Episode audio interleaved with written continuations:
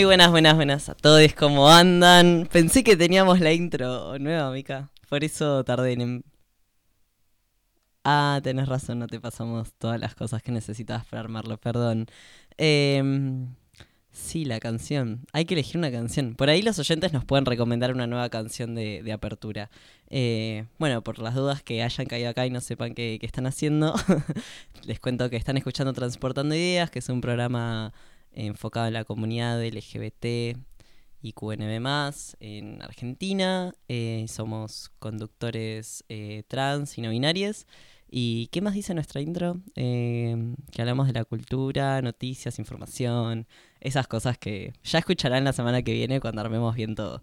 yo soy Fran, su locutor. Estoy acompañado de mi colocutor, Luca. ¿Estás ahí? Hola. Ahí está. Y estamos también con Mika en la. Ay, me voy el nombre de Mika otra vez. En la operación técnica. operadora técnica. Eh, en la operadora técnica. Un rol muy invisibilizado por mi persona. Perdón, Mika, no te quise discriminar. Eh, bueno, y estamos saliendo por Twitch, que eh, para entrar, por las dudas, si nos quieren ver, va, si me quieren ver porque estoy solito en la cabina, es RB corta comunitaria. Eh, lo recomiendo porque ponemos cosas de fondo, está bueno, es, divertido. Y si no, también nos pueden escuchar por www.radioviralcomunitaria.com o descargándose la app de Radio Viral. Eh, lo mismo después el programa queda subido a las redes de Radio Viral Comunitaria, en Spotify como Radio Viral Podcast y en YouTube como Radio Viral Comunitaria. Así que bueno, cualquier cosa, si quieren entrar a las redes de la radio, en Instagram está como Radio Viral Comunitaria, ahí encuentran toda la info para escucharnos, para escuchar todos los programas que tiene la radio. Y nuestro Instagram personal de transportando-ideas de este programa específico. Por si quieren seguirnos, comentarnos, charlar, eh, está todo disponible en nuestras plataformas. Dejarnos mensajitos, saludos. Dejarnos mensajes, opiniones, pedir música, sugerirnos una canción nueva para la apertura. Eh, todo eso y mucho más pueden hacer si se comunican con nosotros. Eh, bueno, de hecho, si se descarga la aplicación de Radio Viral, está muy buena porque pueden mandar mensajes eh, y pueden mandar también eh, audio, fotos y todo. Y nada, está, está buena. Recomiendo la aplicación. Y les avisamos cuando hace el programa. Bueno, hoy no lo hice, pero ahora les aviso. les mando notificaciones. Yo te tengo que dejar solo un segundo, Fran, porque la adultez me está llamando. Ok. Me encanta, la adultez personificada. Sí, me estaba contando recién que que se le cortó el agua, así que anda tranquilo a, hablar con tus vecinos. Eh, mientras seguiremos. Eh, bueno, la verdad es que fue una semana bastante movida, hay varias noticias. Eh, qué difícil es cuando uno... Ah, no tiene a quién preguntarles, pero bueno. la verdad es que eso, pasaron muchas cosas. Pueden empezar con algunas cosas políticas por ahí. contar que la ley eh, que quería hacer una reforma en la ley de alquileres, eh, que pasó diputados, en senadores rebotó y la volvieron a mandar con modificaciones a diputados, lo cual es una buena noticia porque quiere decir que no nos van a aumentar eh, cada cuatro meses y que los contratos no van a ser con aumentos, digamos, que lo fije la persona que nos alquila. Así que eso es una buena noticia. Eh, esperemos que sea... Bueno, la, que mandaron modificada a, diputados no es que, ah, es una... Mejora un montón la ley actual, no. Pero bueno, al menos no, no le da tanto poder eh, dentro de todo, a, o más del que tiene al mercado inmobiliario, que es lo que proponía esta reforma. Así que bueno, como inquilino estoy muy contento de que no haya pasado, si bien ahora se propone que el Frente de Todos eh, propuso que la modificación sea que el contrato se renueve eh, cada dos años y que la suma sea, eh, o sea, la actualización del pago cada un año en vez de cada, no, cada seis meses en vez de cada un año. Entonces, bueno, supuestamente esto ayudaría a que la gente quiera poner en alquiler sus propiedades porque el aumento no estaría tan desfasado con la inflación. Bueno, veremos.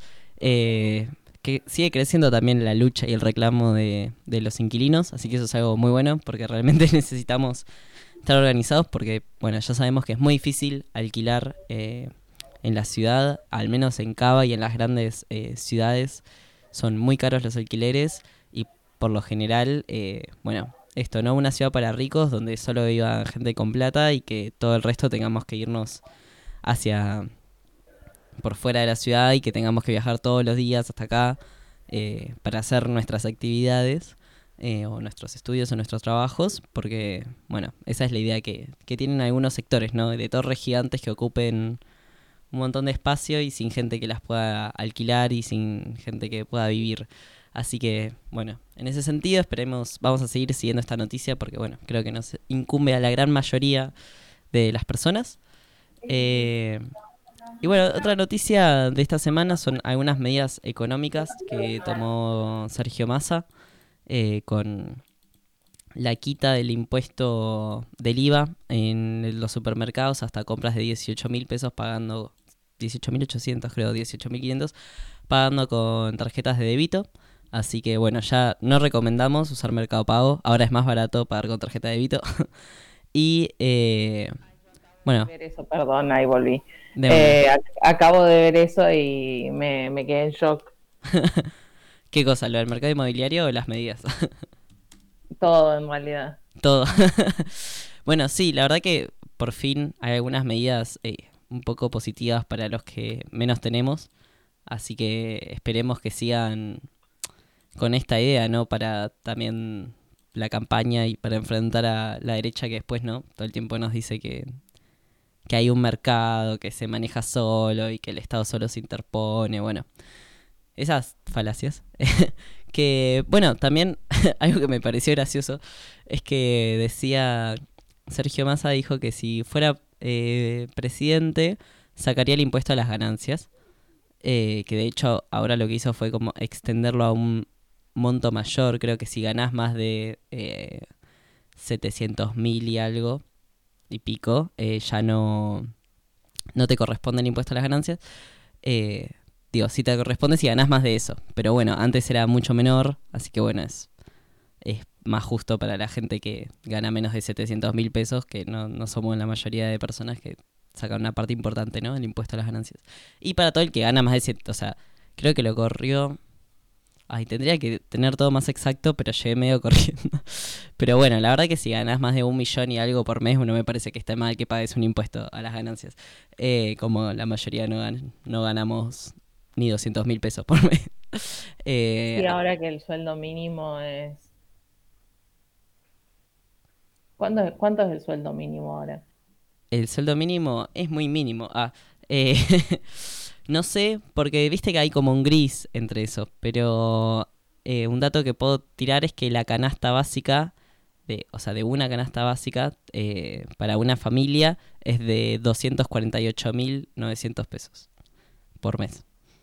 O sea, como para comer, ¿no? Comer, vestirse y transporte, ponele. Eh, no, creo que ni siquiera incluso el transporte. Bueno, comer. Así que mucho, realmente mucho. Y... Ah, bueno, algo que fue gracioso es que Massa dijo esto de que si fuese presidente eh, eliminaría este impuesto. Y Patricia Bullrich le contestó en Twitter que como, ay, ¿por qué no lo haces ahora si sos ministro de Economía? Y después, o sea, como que después hizo una conferencia y dijo, no vamos a votar el proyecto de sacar el impuesto en el Congreso. Y es como, señora, es una fantasma, o sea, solo tira cosas que después tipo no tienen relaciones. Como, ay, ¿por qué no votas esto? Igual yo no te voy a votar en contra para que no salga. Es como, bueno, gracias por adelantármelo. Eh, son eh, quejadores seriales, así que, nada, eh, seguirán quejándose de cosas que no, bueno, de defender los intereses de los poderosos, ¿no? La falta de coherencia aparte es increíble. Sí, es que no, no sé si es... Ay, la otra vez hablé de esto, del video de Patricia que dice como queremos una sociedad feliz y no sé qué, y es todo como súper filosófico, pero no está diciendo nada concreto de qué va a hacer en sus políticas. Eh, nada, un delirio místico esa mujer. Esperamos que, que no sea nuestra futura presidenta porque no vamos a ir bien, les, les, hago un spoiler. Eh, después, bueno, eh, para contarles eh, un par de cosas más, así más de la política argentina, contarles que, bueno, últimamente se viene atacando al CONICET, a nuestros científicos de nuestro país, y bueno, hoy en día una noticia que me pareció relevante es que están planteando soluciones sustentables. Investigadoras argentinas desarrollan un método para eliminar el glifosato del agua, que buscan combatir la toxicidad del pesticida.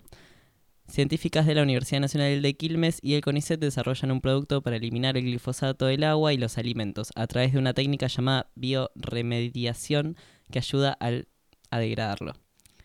Bueno, después explican cosas químicas y biológicas sobre el proceso que yo desconozco. No sé si leer o no estas cosas, pues viste cuando uno lee cosas que no entiende. Mika dice que no lo lea.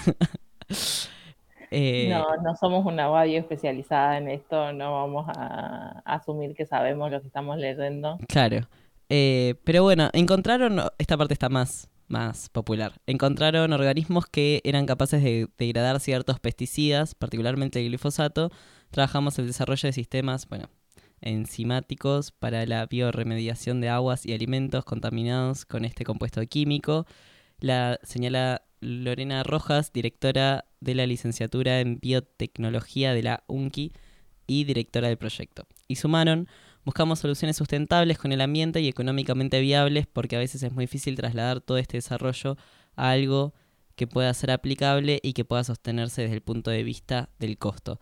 Así que nada, me pareció una re buena noticia porque digo, la verdad que es re importante que investiguen este tipo de cuestiones y que podamos eh, también no consumir agua sin y alimentos sin pesticidas y que sean realmente sanos y ser más amigables también con el medio ambiente y con el desarrollo sustentable. Así que bueno, para eso sirven nuestros científicos, por ejemplo.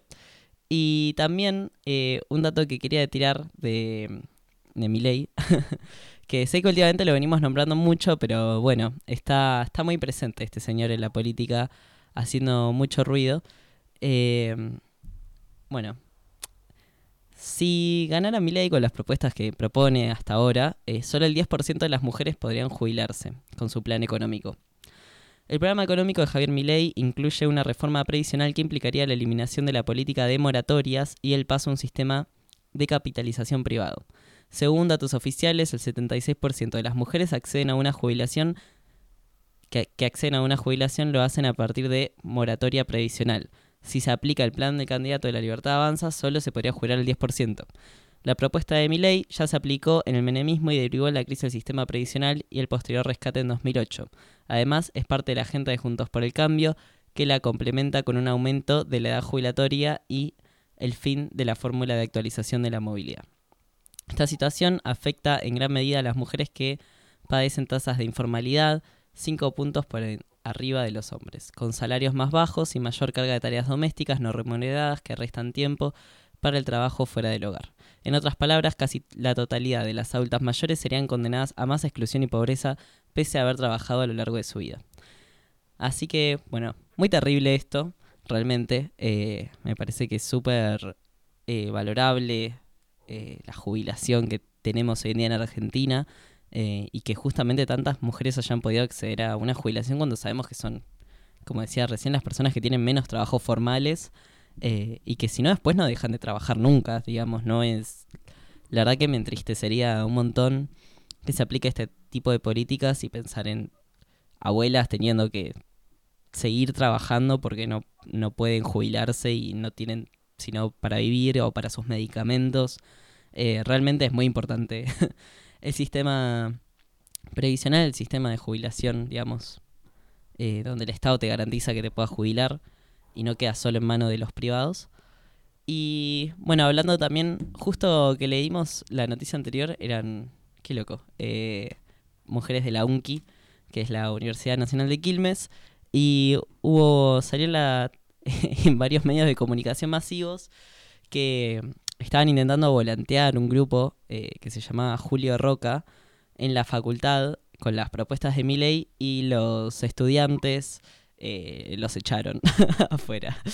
Eh, así que nada, muy orgulloso de mis compañeros que defienden la universidad pública, que protestamos en contra de esta gente que las medidas son literalmente privatizar la educación y sus medidas son los vouchers y donde la educación no es un derecho sino un privilegio.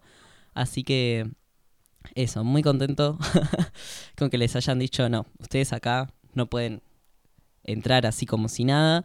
Y con estas propuestas encima, Julio Roca se llamaba la agrupación que tenían, o sea, de Julio Argentino Roca, que fue un presidente argentino que llevó a cabo eh, la campaña del desierto, ¿no? El, el asesinato, la masacre a los pueblos originarios.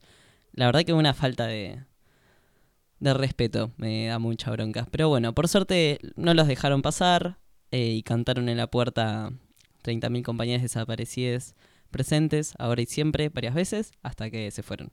Así que, nada, en ese sentido me dan esperanza el resto de, de los estudiantes y saber que hay personas que, eso, que vamos a estar ahí defendiendo la educación pública y, y eso, y que el Estado se involucre en mejorar la vida de las personas. Así que, bueno, esas son... con lo importante que es la educación pública en nuestro país. Tal cual. Eh, sí, somos, o sea, de hecho, eh, la mayoría de los países que, que quedan cerca del nuestro, si tienen la posibilidad, vienen a estudiar acá porque nuestro sistema le permite realmente a las personas que no tienen un capital excesivo estudiar. Que todo el tiempo tenemos quejas hacia la universidad, ¿no? También, de que no tenemos el boleto estudiantil en Cava y en muchos lugares, de que no tenemos comedores o, o viandas o a veces aulas, pero aún así tenemos profesionales excelentes. Eh, la, una gran parte de la población puede acceder a la universidad a estudiar, a formarse y eso, y no es tan restrictiva y no tiene un examen de ingreso súper estricto, eh, no tiene tampoco eh, eso, que tengas que pagar para poder entrar, así que es bastante accesible, si bien hay otras cosas que, que luchamos porque cambien para que sea todavía más accesible. Pero...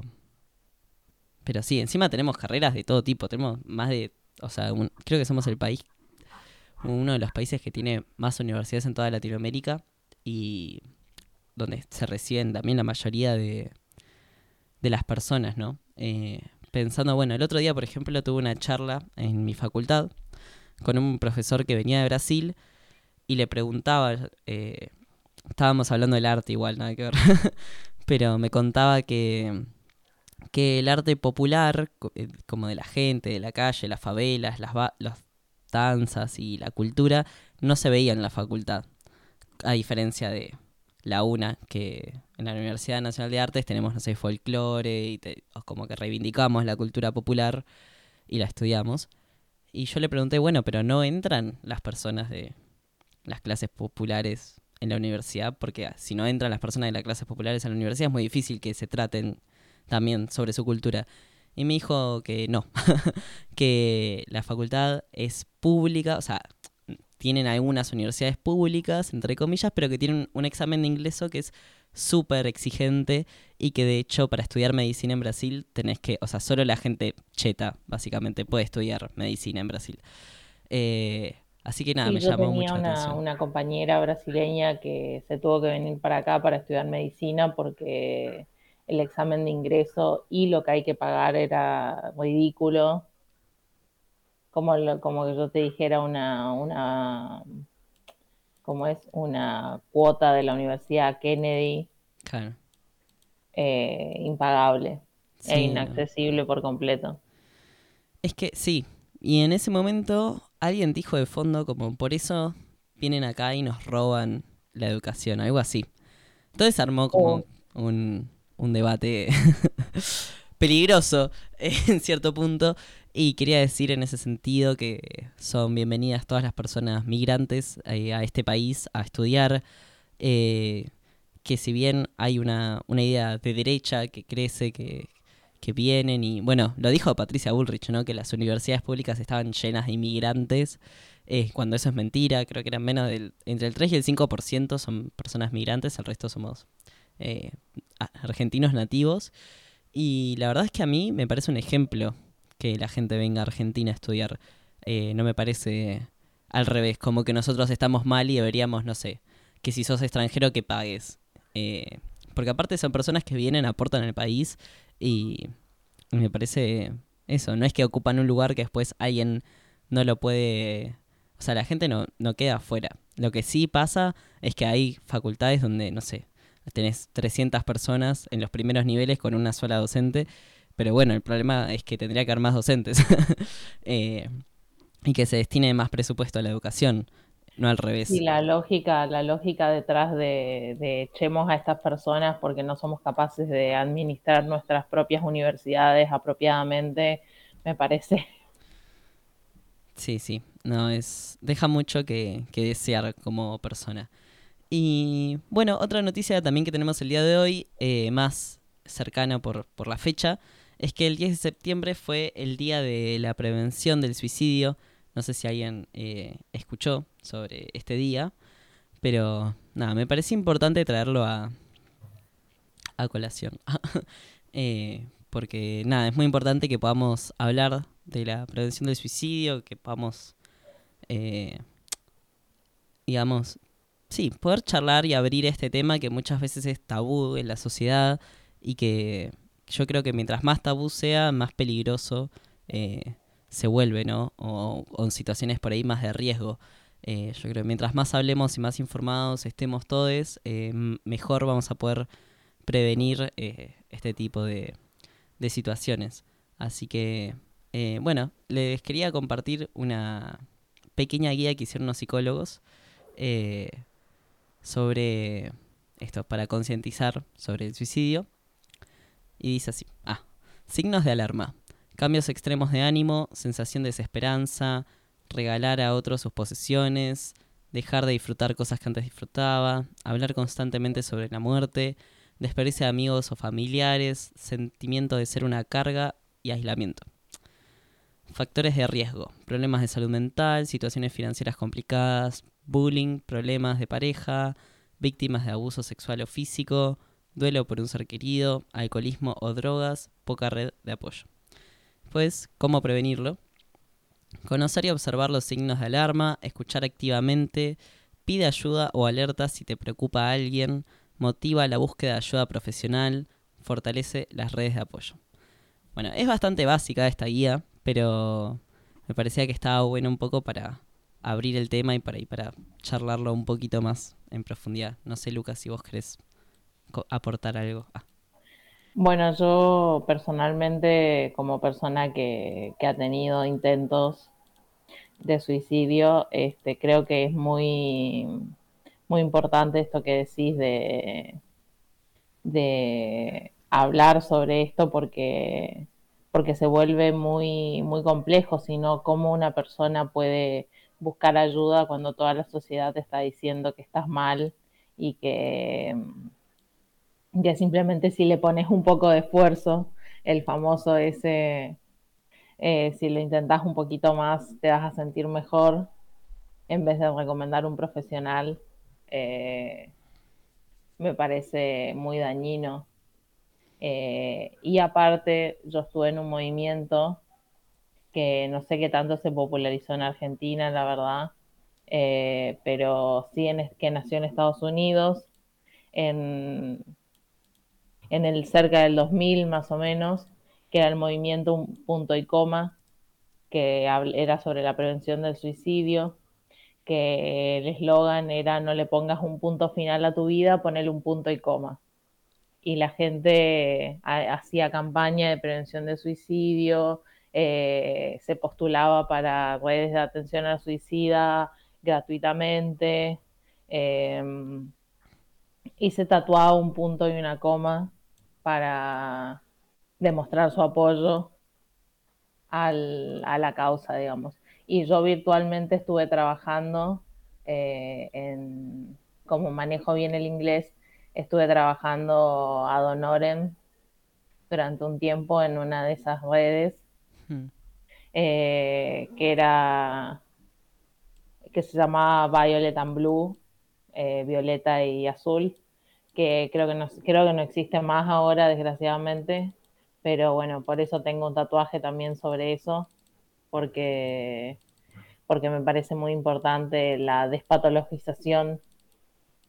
Eh, mucha de la gente que, que incluso se postulaba para estas cosas eh, era gente que había tenido intentos eh, y que entendía la importancia de buscar redes de apoyo y de tener a alguien con quien hablar, por más que no sea un profesional, alguien que te diga, yo entiendo por lo que estás pasando, em, y que te refieran a profesionales disponibles.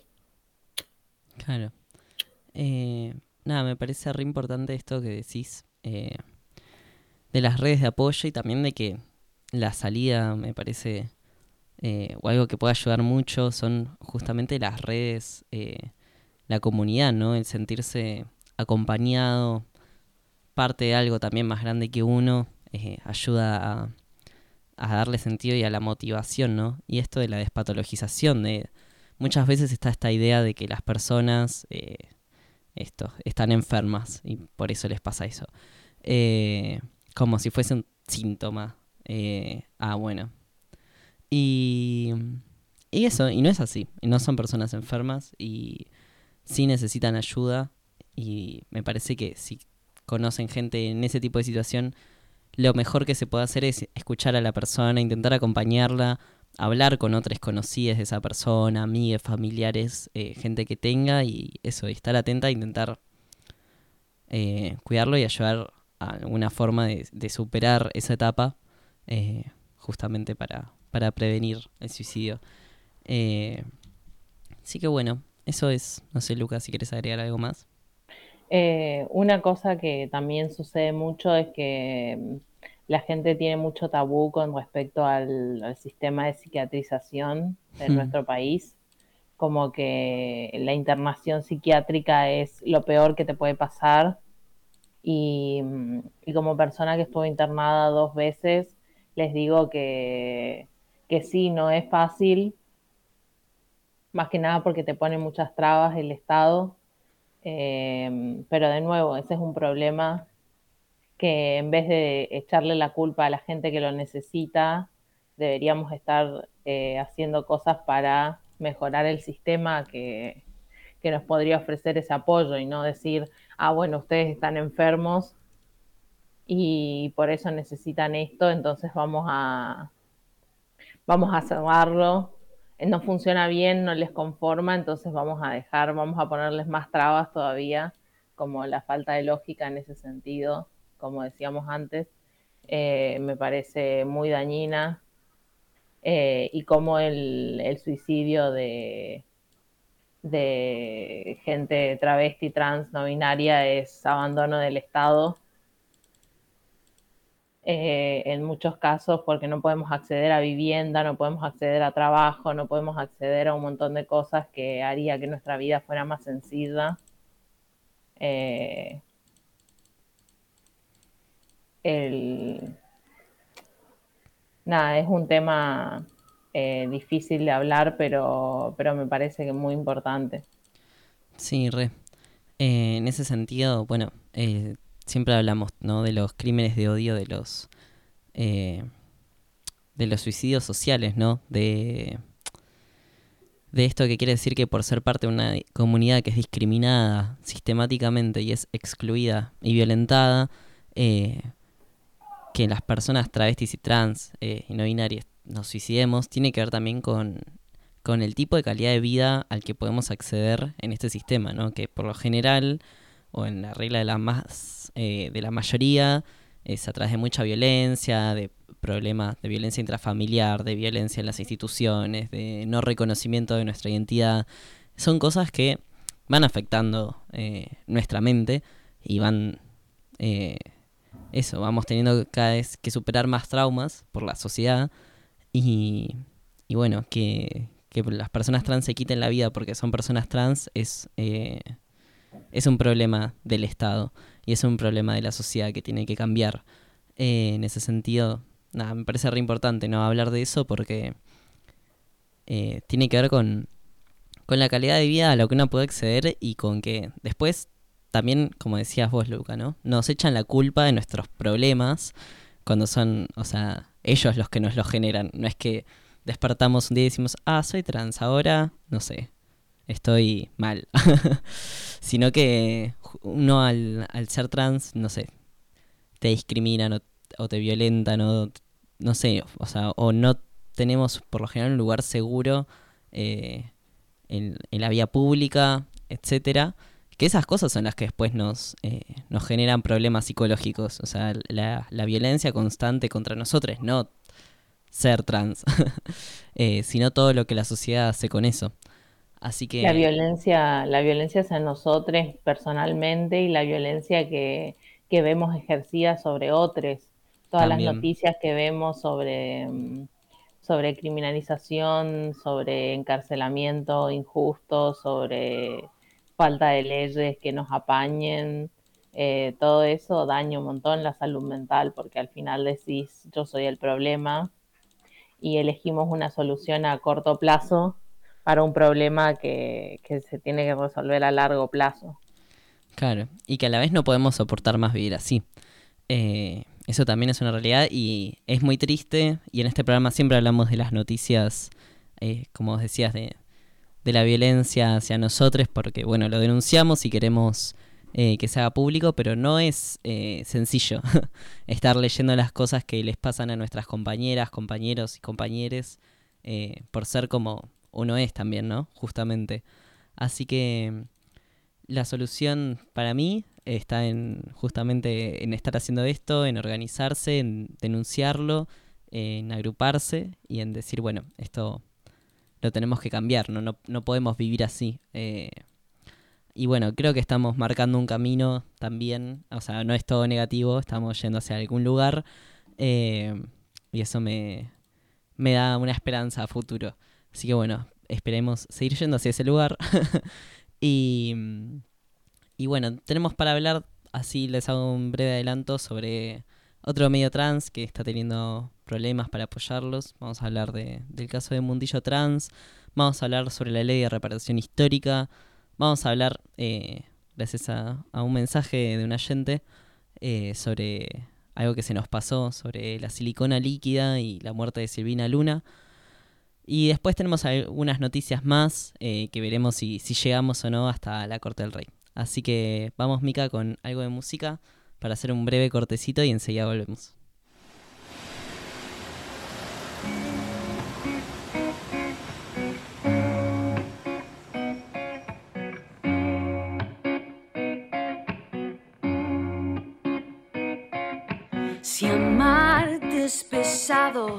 Y hablarte es peor, ¿por qué apresurarnos a estar en control? Tus trenes me llaman, se van y yo estoy tratando de hacerlo con voz o sin voz. La mala costumbre de ser como sos nos hace acercarnos en oposición. Si quieres, invito a verme, acércate que yo solo tengo cosas dulces para hacer.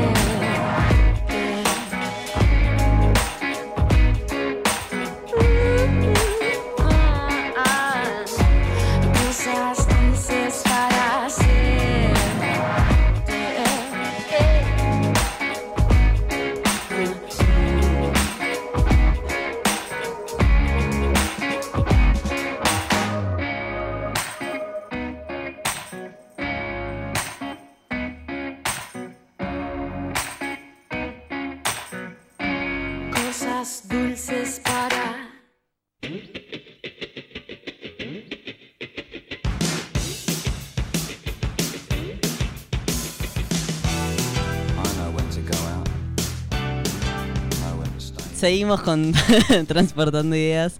Eh, estábamos escuchando Cosas Dulces de Marilina Bertoldi. Ah, Dios, yo sé que lo digo todos los programas, pero amo a Marilina, perdón por ponerla todo el tiempo. Es más, no sé si tengo puesta rem- su remera ahora, no se va a ver un choto. Bueno, la estoy mostrando en el Twitch para la gente que... Después les muestro la parte de atrás que es mucho más cool. Eh, bueno, quería enviarle un saludo a Eli que está ahí escuchando eh, y subiendo cosas en su Instagram. Gracias, Eli. Eh, por, por venir y por estar acá del otro lado de la cabina. No te veo porque hay como un monitor justo en tu cara, pero te mando un fuerte abrazo. Em, bueno, continuando un poco con las noticias, ahora sí ya metiéndonos en lo que nos incumbe específicamente en el programa, eh, quería contar eh, y solidarizarnos eh, con la situación que estaban viviendo los compañeros y compañeras de Mundillo Trans, que es también un medio, no sé si radial, un medio de comunicación eh, que sale por distintas plataformas, igual que nosotros, salen por Twitch, por YouTube, eh, y bueno, están hace dos años construyendo un espacio en el que eh, eso, hacen videos, hacen cosas recopadas, yo los he visto varias veces, y, y bueno, y difunden también cosas que tienen en relación a nuestra comunidad. Así que nada, está genial su contenido si lo quieren buscar. Y bueno, tuvieron un problema eh, de la radio o el lugar físico en el que estaban, que es que ellos son un proyecto autogestivo, no es eh, acá como en Radio Viral, que somos una radio comunitaria donde, bueno, a través de distintos financiamientos eh, logramos tener los equipos, el micrófono, la consola, todo eso, digamos, no es que sale de los bolsillos de, de los locutores o de las personas que hacemos los programas. Eh, pero ellos sí tenían esta particularidad de ser un proyecto autogestivo, entonces iban comprando los micrófonos, la computadora, los auriculares, eh, todas las cosas que se necesitan y que pueden ver en cámara, que tengo acá. Todas estas cosas son muy caras. y si yo quisiera hacer mi propio proyecto radial en mi casa, gastaría una fortuna. Así que estoy muy agradecida con Radio Viral por darnos este espacio. Eh, pero bueno, ellos venían, eh, venían bien, venían comprando sus materiales, sus herramientas de trabajo. Y el lugar donde estaban los, los echó de un día para el otro. Eh, que encima venían abriendo más en la radio, venían invitando a otras personas eh, trans alquilar la sala eh, en la que salían. Y bueno, eso, un día para el otro les dijeron que no, que no iban a dejar que entren y se quedaron con todas sus cosas. Y ahora están, bueno, principalmente reclamando eh, que les devuelvan las cosas que son de ellos, que es lo mínimo que puede hacer esta gente eh, con un programa que aportó tanto, me parece, a ese espacio. Eh, y disculparse, la verdad, porque me parece terrible. Eh, y bueno, esperemos que después sigan, sigan al aire, ¿no? Porque si hay algo que necesitamos es que haya más medios trans y más medios eh, de nuestra comunidad y, y que podamos también demostrar esto, ¿no? De que las personas trans podemos hacer lo que sea, podemos ser locutores radiales, podemos ser productores, eh, pero bueno, no podemos hacer nada de eso si, si nos roban nuestras herramientas de trabajo. Así que, bueno, eh, el día que les pasó esto, eh, se, se organizaron, fueron a la puerta del lugar, fueron también varias personas, eh, y bueno, ahora están en esta situación que esperamos que, que se solucione pronto y que encuentren otro espacio, ¿no? También donde poder seguir, que no, digamos, que no se tenga que cortar por esta mala experiencia que, que tuvieron, porque realmente era muy, muy valioso, me parece, lo que aportan a la comunidad todos los medios trans. Así que, bueno, eso. Enviarles un saludo desde, desde acá, desde Transportando Ideas. No sé, Lucas, si, si habías visto antes ah, lo que estaba pasando.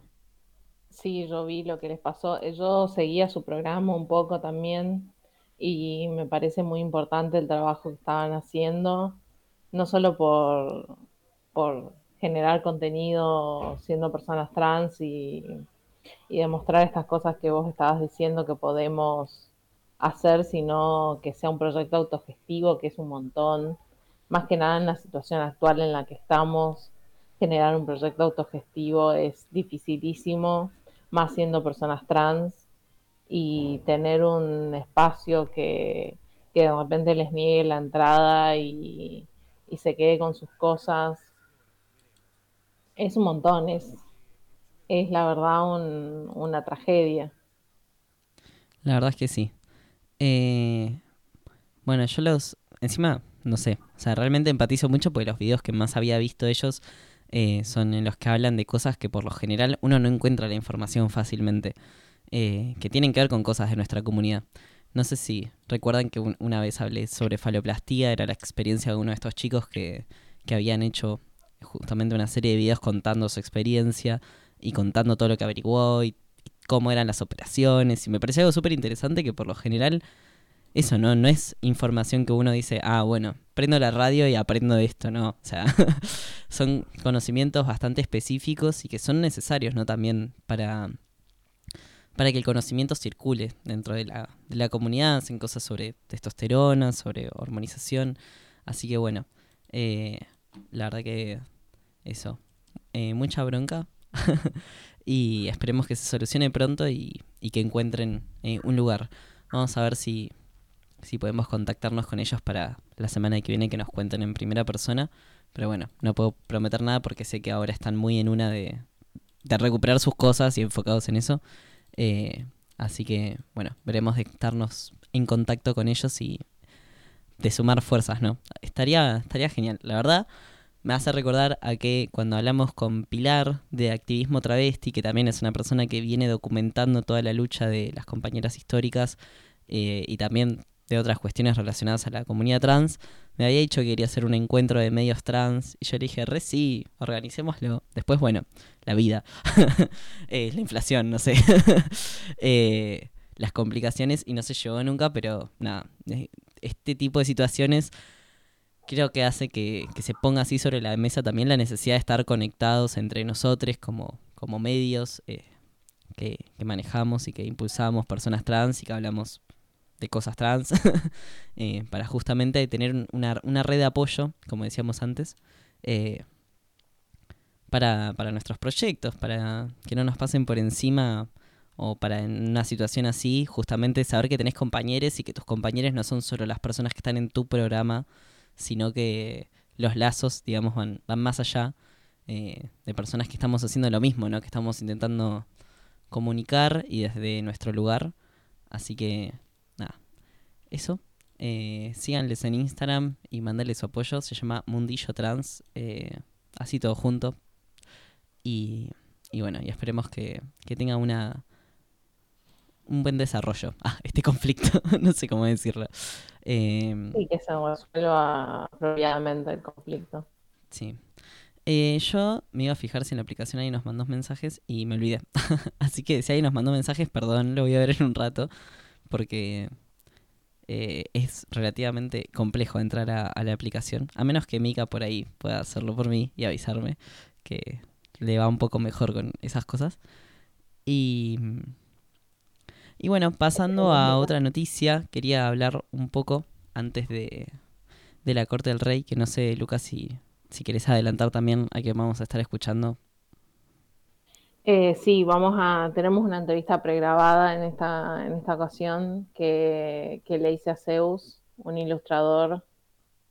Eh, y nada, me parece que fue muy interesante como, como hablamos de, de cómo percibe las cosas, de sus inspiraciones, de, de todas las cosas que, que, bueno, que nos atraviesan cuando hacemos el arte que hacemos siendo personas trans. Qué hermoso. Bueno, ya la quiero escuchar, la verdad. Eh, vamos a estar escuchándola más o menos en 10 minutos. Y antes les voy a estar contando eh, esto de. Esto de la gente trans. Ah, estas movilizaciones que hace la gente trans. Eh, no, igual sí. Eh, se sigue pidiendo por la ley de reparación histórica ya. eh, hubo. Se está planificando una sentada travesti trans el 5 de octubre entre las 10 y las 2 de la tarde. frente a diputados, o sea, en el Congreso, en Rivadavia al 1700. Y mandaron un comunicado que dice, el 5 de octubre volvemos a tomar las calles para decir que necesitamos de manera urgente una ley de reparación histórica para los adultos mayores sobrevivientes. Nos vamos a instalar en la calle frente a la Cámara de Diputados para que vean que nuestros cuerpos de 40, 50 y 60 años resisten, esperando las migajas de un Estado que no considera urgente y necesario un resarcimiento que intenta reparar los daños de persecución social e institucional que vive nuestro colectivo. También nos sentamos por la efectividad del cupo laboral trans para que las nuevas generaciones, ya que nosotras quedamos por fuera del sistema laboral pensando en las juventudes.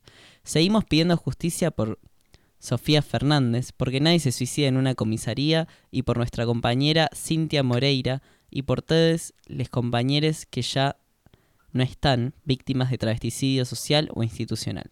Exigimos una ley de reparación histórica urgente para contar con obra social y con profesionales de la salud que puedan sacar el veneno de la silicona de nuestros cuerpos.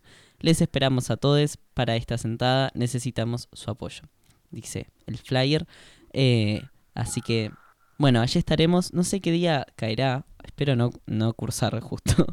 a ver, ya les digo, jueves. Ah, genial, antes del Jueves. programa, jueves 5 de octubre de 10 a 14 horas, de ahí venimos directo a la radio, vemos si traemos gente de, de la manifestación eh, o hacemos entrevistas ahí en vivo, eh, vamos a ver cómo, cómo nos organizamos.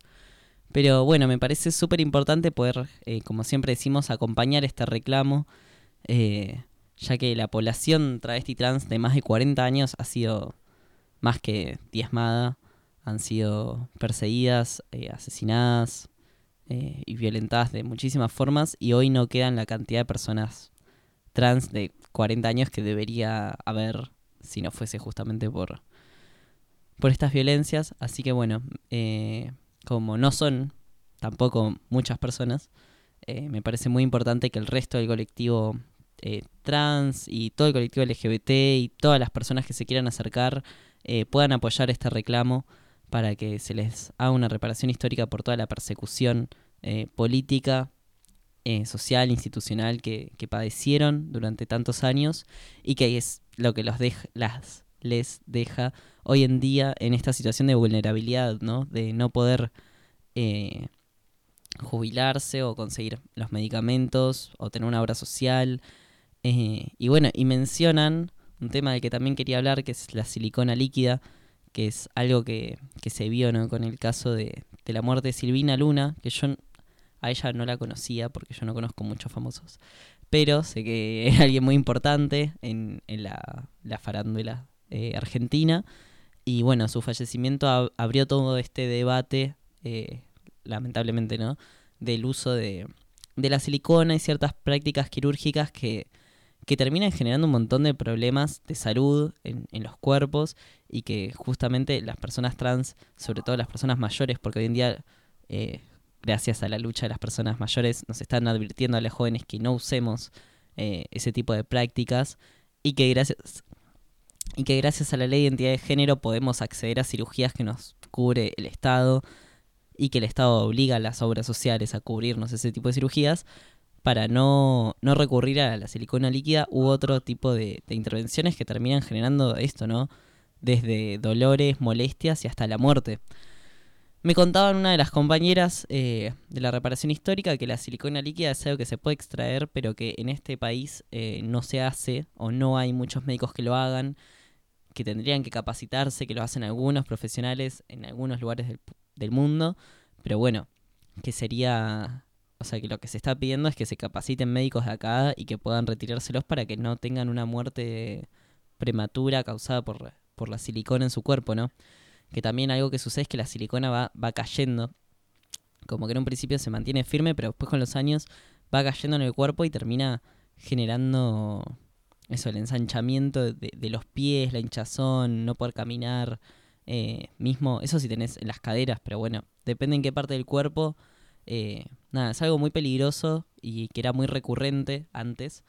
Eh, y que lamentablemente hay muchas personas ¿no? que están afectadas por, por este problema y que necesitamos que se resuelva de alguna forma. Necesitamos que el Estado se ponga eh, justamente a, a trabajar por los derechos de las personas a los que siempre se les negó y que por eso recurrieron a este tipo de prácticas, ¿no?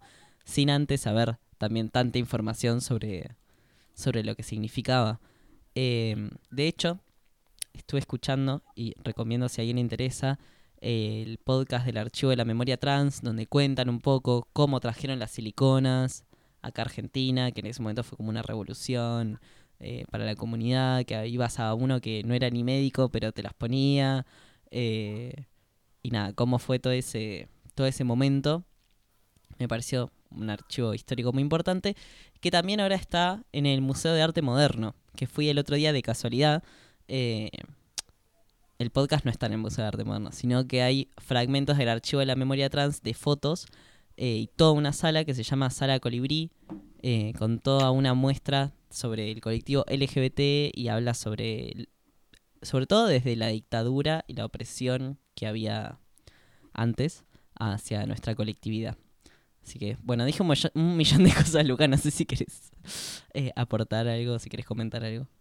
No, sí, que aparte podamos acceder a nuestras cirugías de reafirmación de género sin tener que correr peligro en nuestra vida, que parece algo básico, pero la verdad que, que no lo es.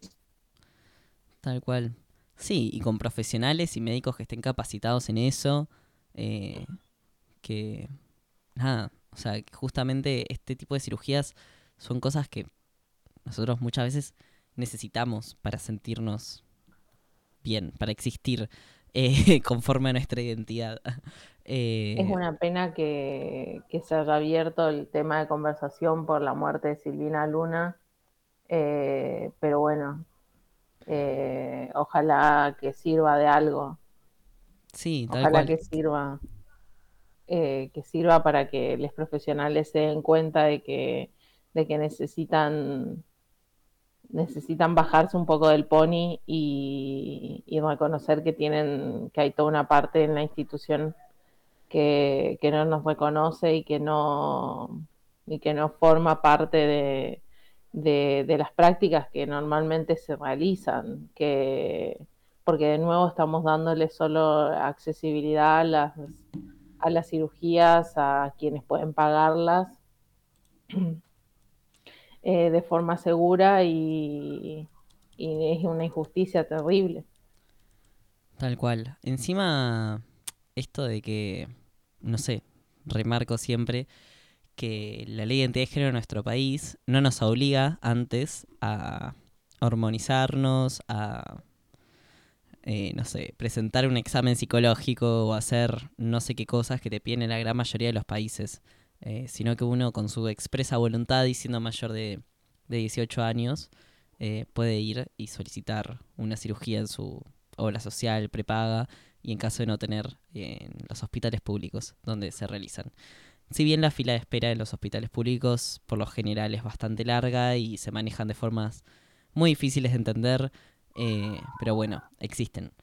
Y Para eso existen también los medios de comunicación trans, eh, como bueno, como Mundillo Trans, como nosotros que intentamos ser, eh, para dar esta información. También los activistas de Instagram, de otras plataformas que, que ofrecen recomendaciones de médicos, que ofrecen eh, ayuda a las personas que, que no entienden cómo, cómo acceder a estas prácticas también. Re. Aparte mm, de que, mm, no sé, por ejemplo, el otro día una persona me dijo que no estaba consiguiendo texto por su obra social. Y de, y de repente dije, ah, es la misma que la mía. Y le expliqué cómo hacerlo, que por ahí uno no tiene idea de cómo solicitar eh, ese tipo de cosas que te las tiene que cubrir el Estado. Es como, bueno, después está la comunicación con tu propia obra social. Y después le dije, bueno, igual si no te contestan, podés ir en estos horarios, en este centro de salud que te van a atender y te pueden dar. Y si ya tenés la, tipo, los estudios médicos, te los dan ahí. Si no, te hacen hacerte los estudios y te dan la texto. Así que bueno, en ese sentido, recordar siempre que en los centros de salud hay algunos que tienen específicamente hormonización y trabajo con diversidades, donde pueden ir y solicitar eh, esto, que les hagan estudios para poder comenzar el tratamiento y donde les pueden dar la medicación gratuita. Gratuita, ah, que en caso de que se elimine el PMO y que se eliminen estas políticas como plantea Milei, por eso es tan importante hablar de, de Milei y de la política partidaria, ¿no? Porque si se eliminara todo esto, no tendríamos, o sea, no nos lo cubriría más el Estado y pagaríamos más de entre 200 mil y 300 mil pesos por mes, eh, por mes no, perdón, por año, para hormonizarnos. Eh, o sea, hoy en día todo eso lo está pagando el Estado, que, eh, bueno, viene esto de, ay, alguien lo está pagando. Sí, todos lo estamos pagando porque es muy importante tener salud pública para que, para que todos podamos acceder, ¿no? A la salud, que es como un derecho básico. Eh, si bien eh, uno por ahí no saca una ganancia de eso, ganás la ganancia que la gente no se muera, por ejemplo, o no se enferme, o no recurra a prácticas peligrosas para su vida. Así que me parece que ganamos muchísimo en cosas que el mercado no puede ver. Para, bueno, valorar la vida y los derechos humanos y ese tipo de cosas. Em, bueno, cualquier cosa, cualquier duda que tengan, o si quieren empezar a hormonarse, no saben a dónde ir, o, cualquier duda con el cambio del DNI o con cualquier cualquiera de sus derechos, nos pueden escribir eh, por Instagram, en transportando-ideas y intentaremos ayudarles y acompañarles. Y después, por último, quería, antes de, de pasar a la Corte del Rey, eh, si me dejas, Luca, leer la, eh, no sé cómo se dice, la curación de la obra del Museo de Arte Moderno, a ver si les inspira para ir.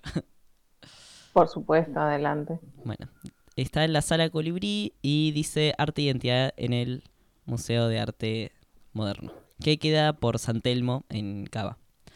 Dice, insostenible, parto, harto.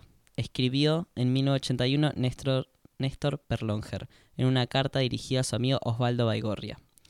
Tras haber sido objeto de persecuciones, detenciones y todo tipo de violencias ejercidas por la última dictadura militar en la Argentina entre 1976 y 1983, Perlonger se exilió a San Pablo, Brasil. Poco antes del 76, Fernando Noy, San Antonio Oeste Río Negro 1951, artista anfitrión de esta exposición, emigraba también a ese país para mantenerse con vida por pedido de su familia. San Salvador de Bahía fue su pasaje a la libertad, donde pudo experimentar su identidad sin restricciones en la catarsis de las noches de carnaval, donde fue reina entre las flores, los tocados y la desnudez. El deseo de vivir y amar libremente en un país liberado, como le expresaba Perlonger, resurgió con un nuevo impulso vital en 1983 con la recuperación democrática, en un lento proceso de reivindicación y visibilización de las identidades sexogenéricas que llega hasta el presente. Los sótanos, los bares, las discos y también las casas fueron los espacios donde se gestó un arte veraz entre el éxtasis y el terror. El movimiento contracultural post-dictadura del cual Noy fue protagonista tras su regreso a Buenos Aires en 1983 se abrió paso cuando aún persistía cierta inercia represiva. Era una cultura colibrí, evoca Noy para describir las apariciones en escena que se consumían con una fugacidad y la magia del vuelo del pájaro durante las décadas del 80 y el 90. Cultura colibrí es una crónica poética de la fantasía under entre la presencia cifrada de la violencia policial y las crisis del VIH-Sida. A través del imaginario del camarín y el carnaval se suspenden las lógicas que regulan la vida cotidiana para dejar lugar a estados de transformación entre la extroversión y la intimidad. Son escenas dibujadas con maquillaje como refugio frente al dolor. Bueno, eso es la descripción de la muestra. Realmente se las recomiendo. Está muy buena, eh, muy linda, muy bien curada. Y bueno, queda ahí en... eh, podría decirles la dirección. Si... si me esperan un segundo. Ah, la dirección es... Acá está. Ay, odio que Maps te dice tipo, ¿cómo llegar? Pero no te dice la dirección. Acá, San Juan 350. Avenida San Juan 350. Y los miércoles es gratis. Y tengo entendido que si sos estudiante también es gratis, pero no estoy seguro. Así que por las dudas vayan el miércoles. Eso sería todo de mi parte por ahora. Eh, y ahora sí, si les parece, eh, pasamos a, a la entrevista que tenía Luca preparada para nosotros. Bueno, acá estamos de nuevo en Transportando Ideas en la sección La Corte del Rey. Soy Luca y tengo conmigo a Zeus, que es dibujante. ¿Cómo estás? Bien, un poquito enfermo, pero bien. Em, bueno, quería preguntarte eh, por lo primero, ¿cómo arrancaste? ¿Cómo Ah, desde siempre? ¿Cómo fue? desde chiquito siempre dibujé, pero alrededor de los 12, 13 años, como que me puse, entre comillas, serio para dibujar. Ah, mayormente empecé haciendo cosas como relacionadas a eh, series que me- o juegos que me gustaban, especialmente empecé con Undertale, presente fanart de Undertale. Ah, Un sí, sí, sí. clásico, un clásico. Ah, al principio empecé más con papel, pero justamente después de un tiempo empecé poco a poco con el mouse en, en Paint y después fui a Paint Toolsay y de ahí me regalaron una Wacom Intuos que la sigo teniendo hasta el día de hoy. Me encanta la, la, la imagen de vos dibujando en el Paint con todo, con todo el esfuerzo que eso conlleva. Mm, sí, de hecho, ah, me acuerdo que no hace, hace unos años, de hecho, tuve que empezar, eh, tuve que haber dibujado, estaba, estaba dibujando con el mouse porque no tenía en ese momento eh, mi, mi Wacom, así que, y terminé con un dolor en la muñeca. Al terminar me dolía al punto que tenía que dejar descansar mi mano por un rato. Así no tengo ni idea cuando, cómo hice con 13 años para aguantarme tanto. Era todo, todo por amor al arte. Bueno, y ahora, y ahora se te dedicas más al diseño de personajes, ¿no? Sí, ah, mayormente diseño de personajes y creación de personajes, tanto también no solamente diseño, sino que también historia. El tema es que tengo el mismo problema que a muchos artistas les pasa, que eh, no cuento mucho de lo que pienso. Eh, no escribo las cosas que pienso de mis personajes y quedan en mi mente. Y como, por ejemplo, eh, si yo te preguntara una de las historias de uno de tus personajes ahora. Mm, tengo que elegir entre... Tranquilamente tengo más de 50 personajes, me atrevería a decir, así que tengo que pensarlo. Por ejemplo, justamente recién estaba haciendo un personaje que era basado en... Con todo el tema de Across the Spider-Verse, decidí hacer un personaje que es una Spider-Zona o Spider-Sea, pero en vez de hacerlo una araña, específicamente lo hice una especie de cangrejo. Específicamente, eh, el- la especie llamada araña cangrejo cual es una, es un cangrejo que vive a altas profundidades del océano. Especialmente, eh, creo que la especie más popular de cangrejo araña es el cangrejo araña japonés, que vive en profundidades, en las profundidades del océano en Japón. Y justamente me basé bastante con todo el tema de Spider-Man. Y, por ejemplo, basé en donde vive, este, este personaje vi- vive en un lugar, en vez de ser Nueva York, es Ocean Shore, una ciudad que se ubica en el Atlántico. ¿Cómo manejas tener tantos personajes y crear tantos personajes? Antes, especialmente cuando era más joven, eh, lo que hacía era acordarme. No sé. Eh, por eso, de hecho, perdí un montón de detalles, o tengo eh, detalles mareados entre personajes. Pero eh, ahora lo que tengo es justamente tengo esta. Existe este website llamado, llamado Toy House, que desgraciadamente es solamente con código para entrar a hacer una cuenta, pero sirve mayormente para eh, guar- guardar personajes y em, también con todo el tema del mercado de personajes, como vender eh, personajes, diseños, comisiones y cosas de ese estilo. O sea, que haces comisiones también.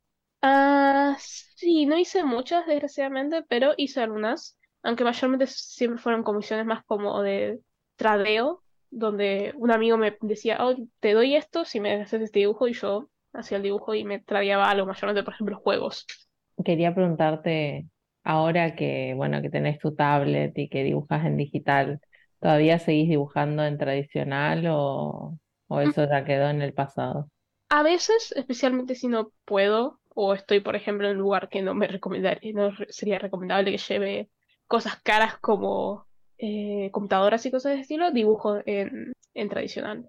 A pesar de que yo tengo este temita de que me, no me gusta la sensación de papel contra mi mano, así que muchas veces lo que tengo que, siempre, por ejemplo, tengo que usar como un guante o algo cuando estoy dibujando con tradicional, porque me molesta.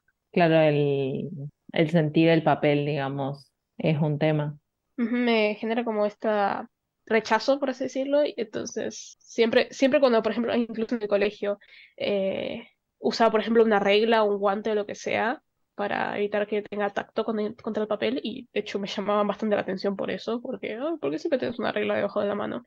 Bueno, eso creo que nos ha pasado a todos que, que teníamos alguna necesidad particular y no nos entendían en el colegio. Mm, mm.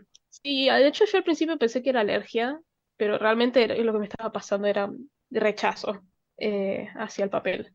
Eh, un rechazo más como, no sé si decirlo mental, pero tirando a mental. Pero no probé, desgraciadamente no he probado mucho en el tema tradicional, eh, diferentes medios en el tema tradicional. Por ejemplo, nunca probé, ah, ¿cómo se llama este tipo? Creo que es gouache, no sé cómo se pronuncia exactamente. Ah, sí, Eh, sí. Nunca probé gouache, nunca probé pintura al óleo. Lo máximo que probé fue acuarelas, si no me equivoco. Cual de hecho me gustaría, de hecho, aprender un poco más sobre, porque se ve como un tipo de, de medio, por lo menos lo que yo vi más tranquilo y que sí o sí tienes que tomarte tu tiempo. Especialmente porque tienes que trabajar en varias capas que te tienen que se- entresecar entre sí. Y trabajas con el agua que puede ser un poco tricky. eh, aunque no sé, tal vez alguien que está escuchando que trabaja con acuarelas va- me va a decir que no es para nada así. Yo no estoy segura, pero me gustaría aprender. Me encanta. Sí, las acuarelas pueden ser un medio medio complicado para trabajar, que requiere mucha práctica. Mm. ¿Y, ¿y cuáles son tus mejores momentos para dibujar? ¿Tenés alguna, algún tipo de rutina? ¿O es cuando salga? ¿Cómo es? Realmente nunca conseguí bien una rutina alrededor de dibujar. Es mayormente. Actualmente, especia- especialmente actualmente, estoy con una especie de art block y es como que sale muy espontáneamente que tengo ganas de dibujar. Así que no es como que tengo una, espe- una específica cosa que me hace dibujar, especialmente ahora. Pero algo que un poco me ayuda es tener ruido de fondo, especialmente ruido que como que me inspire de cierta manera. Por ejemplo, música, eh, música que me dé, me haga pensar en cosas, siempre me ayuda un poco a tener más ganas, incluso inspirarme a dibujar algo del pasado en eso. Bueno, eso te quería preguntar, ¿cuáles eran tus, tus inspiraciones? Si tenés algún, algún artista que te inspira en particular, alguna, alguna música, algún, alguna cosa que vos digas, ah, esto escucho, veo esto y me da ganas de dibujar o me, o me da ideas. Ah, yo mi- voy a admitir, mi inspiración fue cambiando bastante y sigue cambiando bastante a lo que me inspira. Por ejemplo, antes me inspiraba más con artistas específicamente que yo eh, seguía, especialmente artistas sobre la, la comunidad de animación y esta comunidad anglosajona de animation memes, eh, que especialmente me inspiraban bastante antes cuando era más chiquito. Ahora eh, me inspiran varios artistas, que no me salen de ahora el nombre, pero diría que pasó mi estilo a ser más entre cartoony a... No sé cómo llamar este estilo que me gusta mucho a mí, pero me, no es renacentista, es como... No me sale este nombre ahora de este estilo y como de la época que está mayormente basado, que es en la época medieval. Pero por ejemplo, está este juego llamado Potion Craft, cual es básicamente un juego donde haces pociones y su estilo, eh, su estilo y su forma de jugar y todo eso es un- el estilo que mucho- me gusta mucho ahora. Ese es tu, tu estilo del momento, digamos. Sí, que me, me gusta mucho y es como que me gusta también que puede decir varias cosas a la vez, como dar una historia también. Ah, también algo que me inspiró últimamente bastante es eh, cosas con, por ejemplo, el lenguaje de las flores, como se le, creo que sería la forma correcta de decirlo, que es, es esta cultura, más o menos, creo que sería el término correcto, cual agarra ciertas flores y como que cada flor tiene un significado y como un mensaje, por así decirlo.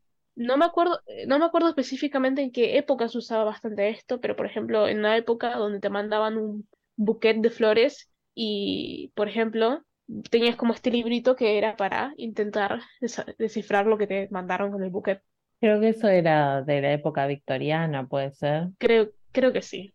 Me encanta, me parece muy, me parece muy lindo todo esto. Eh, la idea de, de un mensaje en las flores me parece muy lindo.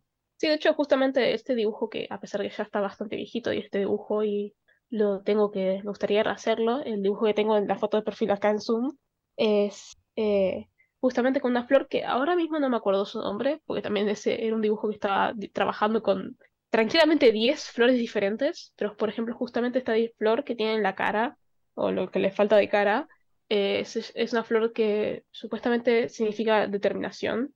Qué lindo. ¿Vos sentís que, que eso te, te motivó, digamos, de alguna manera? Es que también es muy lindo y es como que también algo que a mí me gusta mucho, los contenidos que tienen cosas que son para eh, descifrar, por así decirlo, descifrar y eh, como que están a libre de interpretación. Y eso se refleja en lo que, en lo que vos dibujás, digamos, también. Ujú, ujú. Tenés tipo, ¿cómo se dice? Mensajes ocultos en tus dibujos.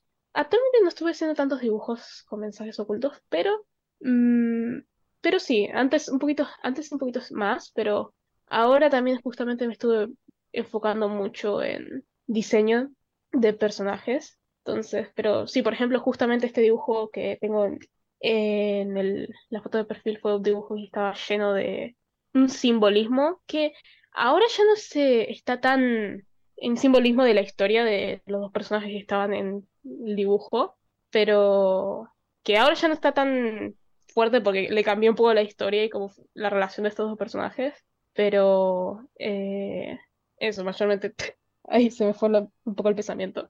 Eh, y, por ejemplo, sorry, se me fue un poco el pensamiento. No, no pasa nada.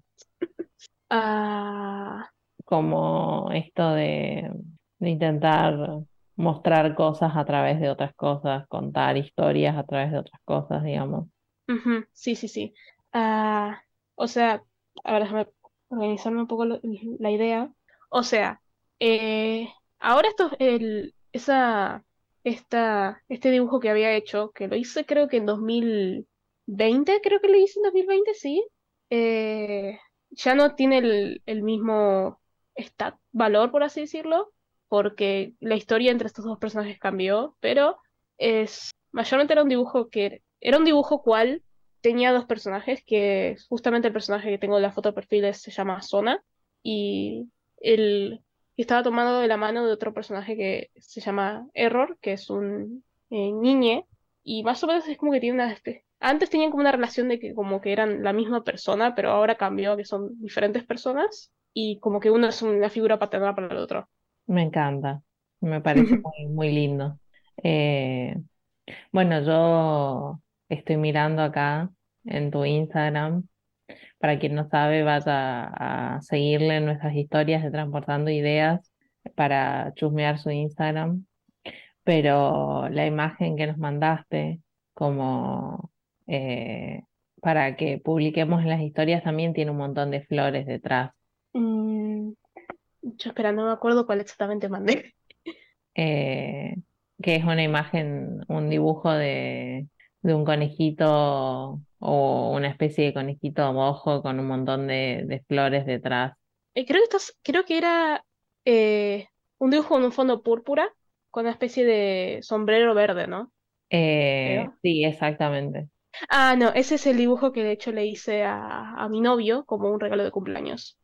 Mayormente vas alrededor de cosas que le gustan a él. Me encanta. Eh, sos de hacer mucho eso de regalar dibujos. Ujú. Eh, sí, por ejemplo, en ese dibujo me basé bastante en los gustos que de, de mi pareja, cuál era mayor, y también con la, el, con el conejo que también tiene mi pareja, ese es el conejito, el conejito blanquito que está ahí. Eh, me basé, por ejemplo, que le gusta esta serie llamada, no sé cómo pronunciarlo, pero creo que es eh, Moonin, Moonin Valley, Moon Valley, creo que es, y está basado en el personaje que yo siempre lo llamo el cowboy Kotakor, eh, que tiene una especie de sombrero verde, eh, que nunca me acuerdo su nombre. Después también me hace, por ejemplo, que su flor favorita es esa, la que- flor que está detrás suyo, de- detrás es- del sombrero, que es una lily de- del valle, una lily del valle. ¿Y cómo, cuál fue el momento en el que vos dijiste, bueno, eh, soy un artista? ¿Tuviste el momento de decir, soy un artista, me dedico a esto, voy a Mm. empezar a, a publicar más seguido, voy a empezar a, a exponer, digamos, lo que hago en, en las redes. Am, no realmente no tuve como es- específicamente ese momento. Tengo momentos donde digo, bueno, voy a intentar a, a poner cosas más seguido y no termino haciéndolo. Eh, eh, pero nunca tuve como ese momento que, ah, sí, voy a publicar todo este arte o eh, voy a hacer, eh, soy ahora un artista. Nunca tuve yo por lo menos ese momento, exactamente, porque más o, más o menos cuando ya empecé a sentirme un poco más cómodo de mostrar mi arte a otras personas en general, eh, y también entender un poco cómo funcionaban las redes sociales un poco mejor, empecé a publicar sin pensarlo mucho. Había empezado, por ejemplo, a publicar casi todo lo que hacía en DeviantArt. La Eh, clásica. la- el clásico, y antes de que tenga todo el tema con el Eclipse y todo eso y que se volviera una cosa molesta. Pero sí, nunca tuve ese momento de, oh, sí, sí, soy un artista. Em, me parece muy, muy lindo y muy importante esto de, de, bueno, no esperar porque no esperaste a tener este momento, sino que empezaste a, a publicar. Aunque voy a admitir, tuve en un momento eh, por temas de salud mental y que me siguen afectando un poco hasta el día de hoy, que no publico, que casi no hago nada en temas social, en redes sociales o cosas de estilo, por, por una situación que me pasó personal, donde incluso en ese momento había archivado casi todos mis, mis dibujos y no decía nada casi por las redes sociales o que parecía que había desaparecido por un momento. Necesitaste como retraerte un segundo para, para poder seguir. ¿Vos sentís que, que dibujar te, te ayudó a, a moverte de ese lugar un poco? Ah, sí, me ayudó un poco a analizarme un poco a mí mismo también. Ah, de hecho, es algo que tuve que haberlo mencionado en la parte de inspiración, pero también algo que me ayudó bastante a hacer arte es yo mismo, por decirlo de una manera. Porque, por ejemplo, la gran mayoría de mis personajes, por ejemplo, empezaron basados en algo alrededor mío, un sentimiento mío, una experiencia que yo tuve, algo que me pasa, y después se fueron desarrollando como sus propios personajes. O sea, vos sos una fuente de inspiración también, vos mismo. Me parece muy, muy interesante esto que decís porque siento que, que ahora con la cantidad de consumo que, que existe de arte, de la cantidad de ilustradores que existen, eh, está bueno tenerse a un emisme de, de referente también. Mm. También esto, voy a admi- admitir, me ayuda un poco bastante. eh, algo que me pasa a mí, y creo que también hay muchos artistas que como que tienen este sentimiento eh, parecido, es que como arte que específicamente se hizo con como de bent o de como de solamente me sale decir bent, pero no estaría seguro cuál sería una versión en español para referirme a este tipo de obras. Am, una obra que específicamente fue hecha para desahogar un sentimiento mayormente. Eh, yo comparto mucho este sentimiento con otros artistas de que es como que siento que mi arte, que fue para desahogar emociones, es mucho mejor que, por ejemplo, arte casual que yo hago. Como que tiene más, como tiene más de vos mismo, está, te sentís más conectado con esa obra de arte, digamos. Sí, y es como que más como, también como que pega más fuerte, por así decirlo. Claro, me imagino. Me imagino que debe ser, debe ser un poco liberador también ver lo que te está pasando en, en una obra de arte que hiciste. Mm. También, por ejemplo, algo que estuve, aunque lo estuve haciendo más en privado esto, eh, es donde agarro específicamente fotos que tal vez yo saqué o fotos que me encontré y editarlas como con un dibujo arriba. A veces lo hago por, por meme o porque es chistoso, otras veces lo hago como una especie de expresión a lo que siento. Ah, y es como que tiene este estilo muy caótico a veces, o sin sentido, o incluso... ah, no me sale como decirlo en español. Y lo único que se me ocurre es como describirlos es backrooms, pero backrooms. Em, sería mm, tipo, a mí tampoco me sale decirlo en español. Em, pero los sería como, como un, una especie de puerta de atrás de, de lo que te está pasando, de, de lo que estás Sino que, sintiendo. sino que también eh, como que la, la cosa que hice como que da esta sensación de algo está mal, a- algo no está, está bien, algo está funcionando mal o algo no tendría que estar funcionando así. Como mucha gente explica con estas imágenes, que ahora no me sale el nombre. Eh, no, no es la palabra. Es, ahí no me sale el nombre de esta cosa, es de- estas imágenes, que mayormente el backrooms entra en eso, pero eh, ¿cómo se llama? Por ejemplo, lo mejor que me sale describir es como fotos de, de, por ejemplo, el pasillo de un colegio vacío, totalmente vacío. Claro, algo como, como, como que sentís que algo va, va a aparecer en ese lugar. No, no necesariamente tal vez que algo parece, pero es como esta sensación en general que algo no está bien, algo, algo no está funcionando correctamente y te da esta sensación como del estómago de, uy, de Claro, sentirte como inseguro a pesar de que no hay nada. Y como que no hay nada te pone peor. entiendo. Em, te quería preguntar, eh, ¿qué consejo le darías a alguien que, bueno, que está ahí en, pa- en Paint dibujando con un mouse o, o que recién consiguió su primera tableta o que, o que está empezando a dibujar y, y dice, ay, bueno, no le quiero mostrar a nadie lo que, lo que hago, me da vergüenza? Eh, ¿qué consejo le darías? Con el tema de la vergüenza, a mí me gustaría hacer dar un consejo porque soy, también soy muy vergonzoso. Algo que me pasa a mí también es que a veces, especialmente últimamente, me da mucha vergüenza eh, como mostrar mis co- las cosas que yo hago. Eh, entonces no podrías dar mucha, mucha ayuda en eso, afuera de que realmente sería raro de que alguien se te ponga a, por ejemplo, insultarte o tratarte mal en, por arte es más raro, eh, a pesar de que justamente yo tengo, por ejemplo, a TOC. Tengo TOC y, por ejemplo, mí- algo que me pasa a mí es que se me llena la cabeza de estos pensamientos intrusivos de que eh, me van a criticar o me van a decir algo feo cosas de ese estilo. Lo mejor que yo puedo decir en ese sentido es que realmente eso es muy raro que pase.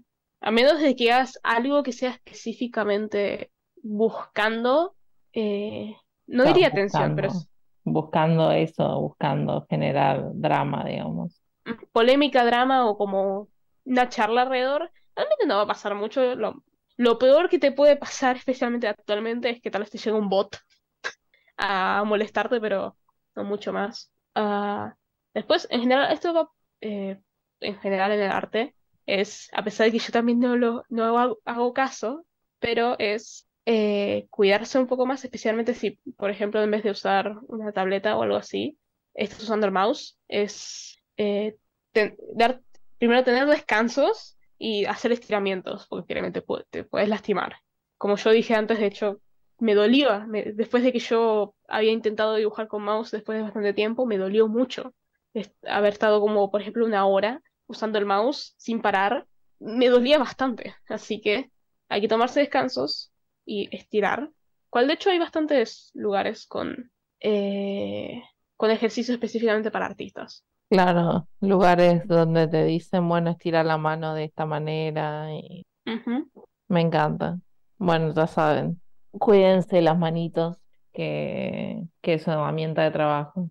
Porque el túnel carpiano duele como la reput, como duele demasiado y te puede dejar tranquilamente, no sé, no sé si decir meses, pero te podría dejar por mucho tiempo sin poder hacer nada con las manos. Así que hay que cuidarse, porque si no puedes terminar peor.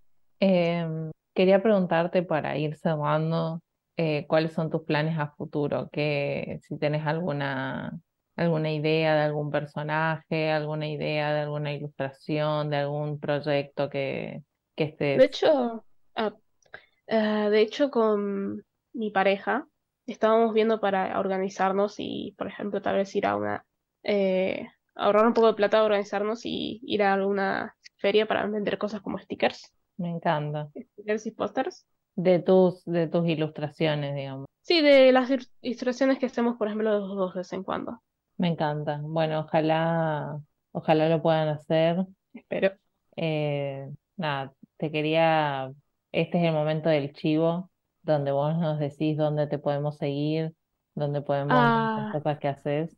Tengo mi Instagram eh, y mi Twitter, a pesar que ahora es X, eh, es mi Twitter, cual los dos empiezan con barra baja Sora con E, eh, barra baja. Después tengo otra- otras como miles de cuentas, pero con simplemente buscar Sora con E seguro las van a encontrar. Sora pero mayormente Sora con E, con una K. Buenísimo, ya saben, vayan a seguirle. Cuando salgan esos stickers y esos prints, vayan a comprarle. Y como a todos los artistas que vienen a la radio, eh, te digo que cuando sientas que, que realizaste ese proyecto, que tenés algo nuevo para contarnos, que querés eh, decirnos cómo fue tu experiencia vendiendo tus, tus cosas, las puertas de la radio siempre están abiertas. Y nada, y agradecerte por venir y compartir con nosotros. Y a pesar de que estás medio enfermo, eh, compartir con nosotros tus experiencias y, y todas esas cosas que dijiste que me parecieron muy lindas. Mm. Pero eh, muchas gracias por de hecho dejarme eh, hablar y todo esto y dar este hoy soy soy malo eh, explicando hablando pero por dejarme tener este lugar para poder hablar sobre mi arte y darle también a otros artistas eh, la oportunidad de hablar sobre su arte e incluso darles el momento para poder hablar por decir de una manera Siempre está este espacio. sí eso gracias No, gracias a vos. Bueno, eh, eso fue todo. Ahora continuamos con el resto del programa.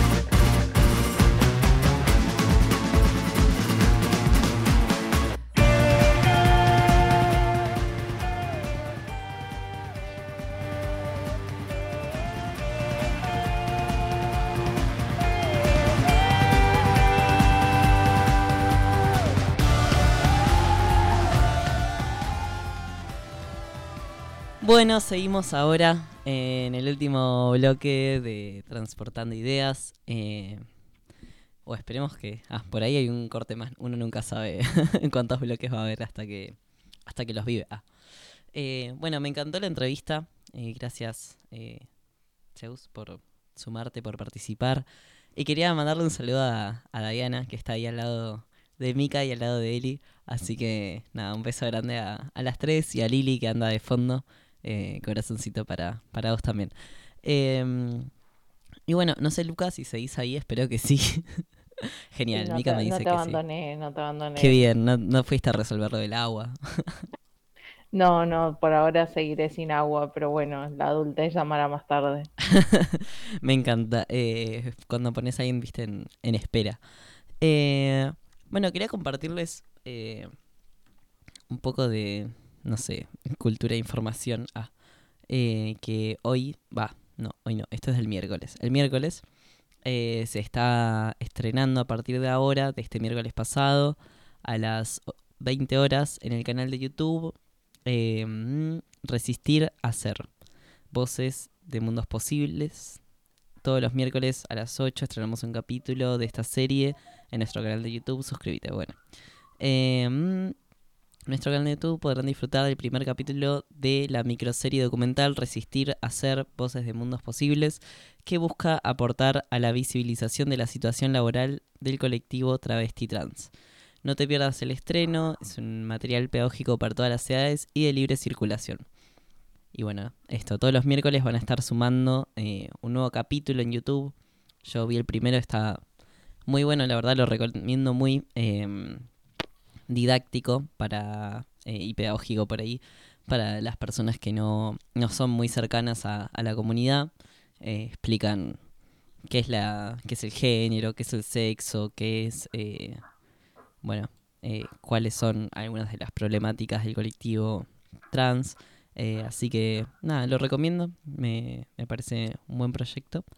Y mm, también quería compartirles que eh, no sé si conocen o se familiarizan con, con Trata Trans, que es una, una agrupación de personas que eh, ayudan a las personas trans a conseguir empleos.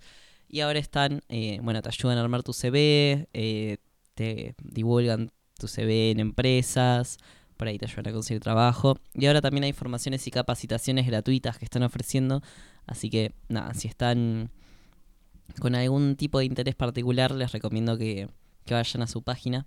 En Instagram están como Contrata Trans todo junto.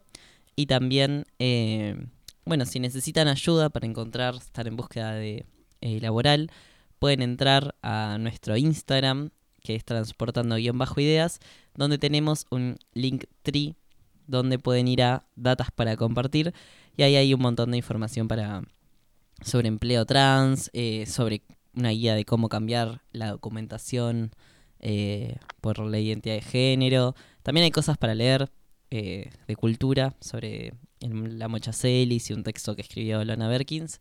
Así que nada, pueden pasarse y buscar cosas que les interesen y también otras que necesiten en nuestro Linktree y mandarnos un mail si necesitan algo de información.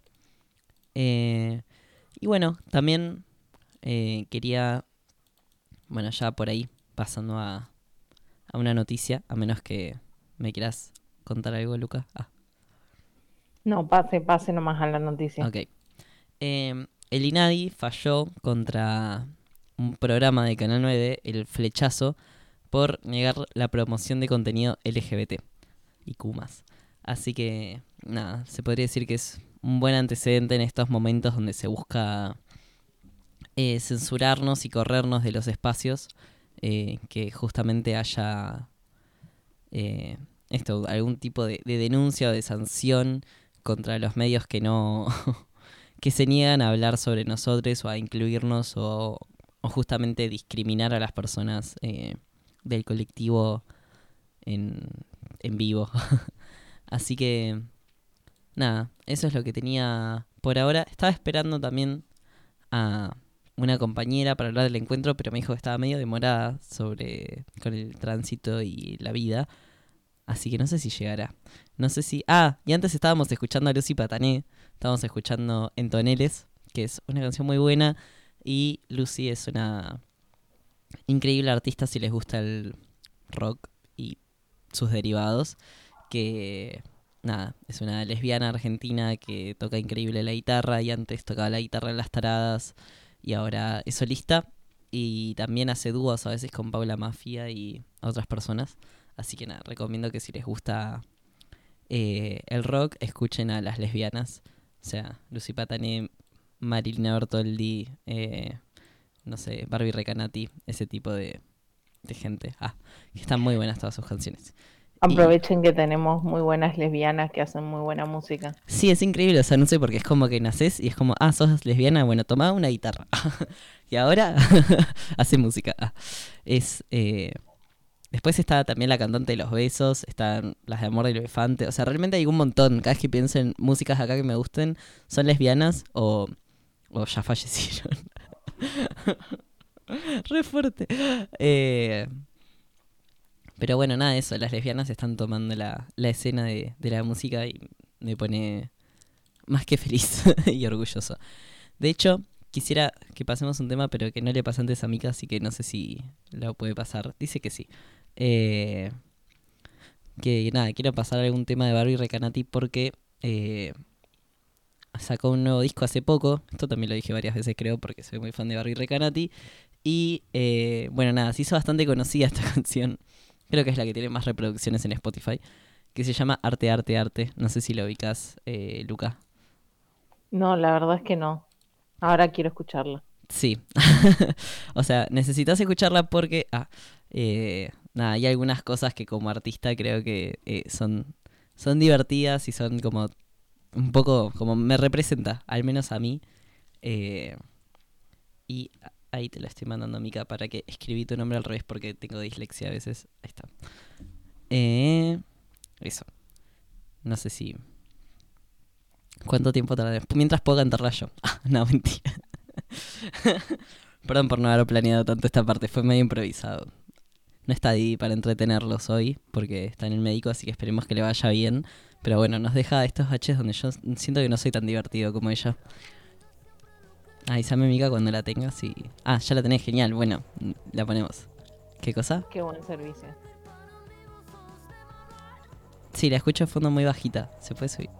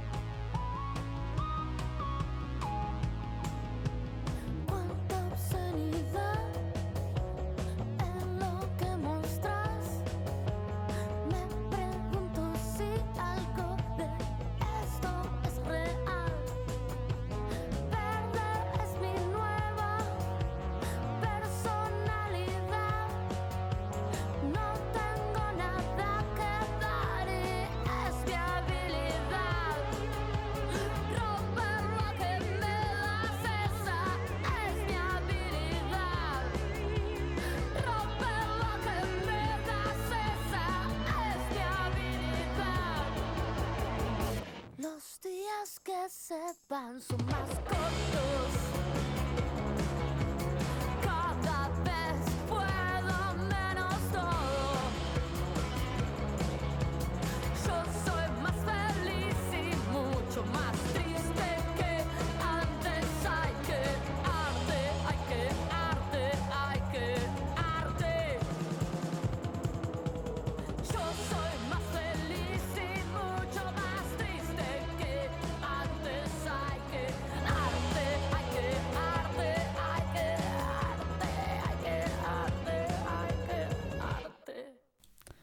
Bueno, creo que es medio un meme esta canción.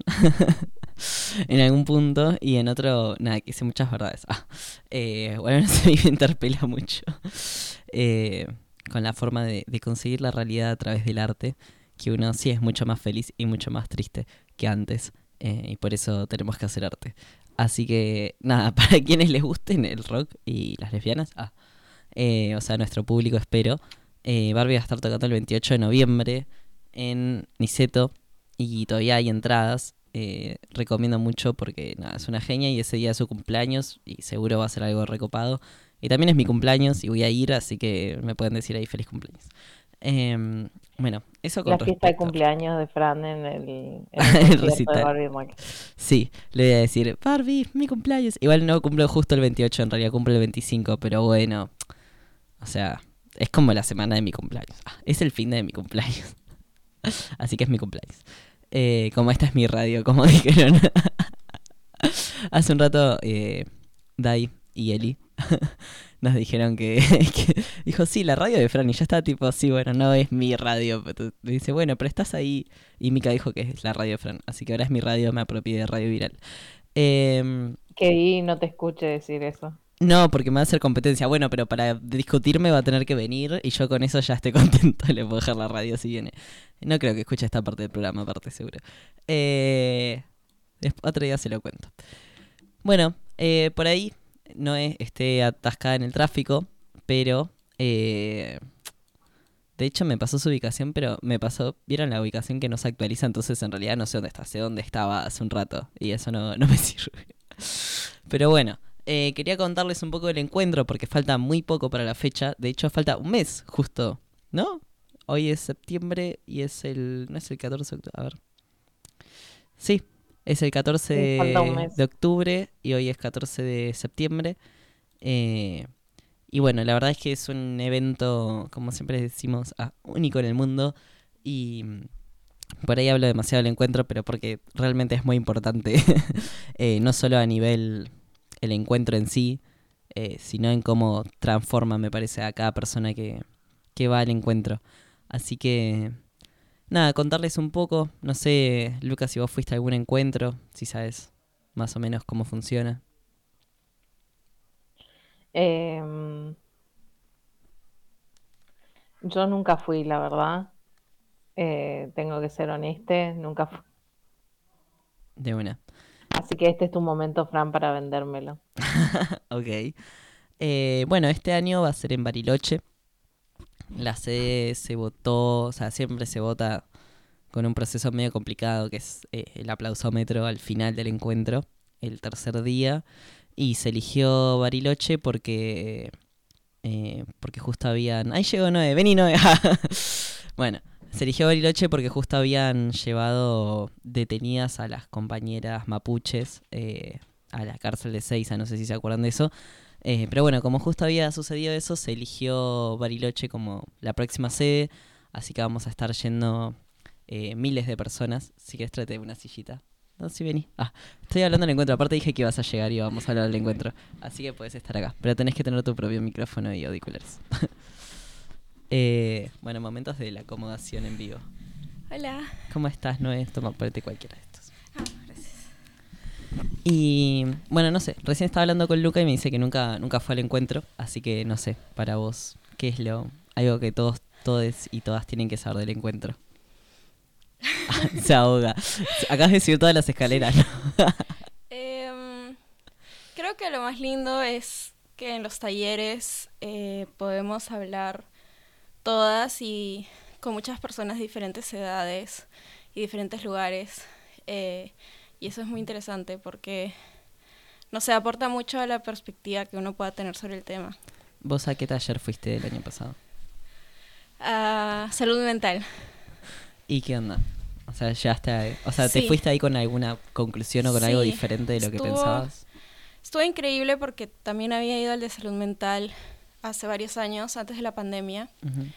Y fue completamente diferente y no sé, se notó un gran avance en la conciencia respecto a la salud mental.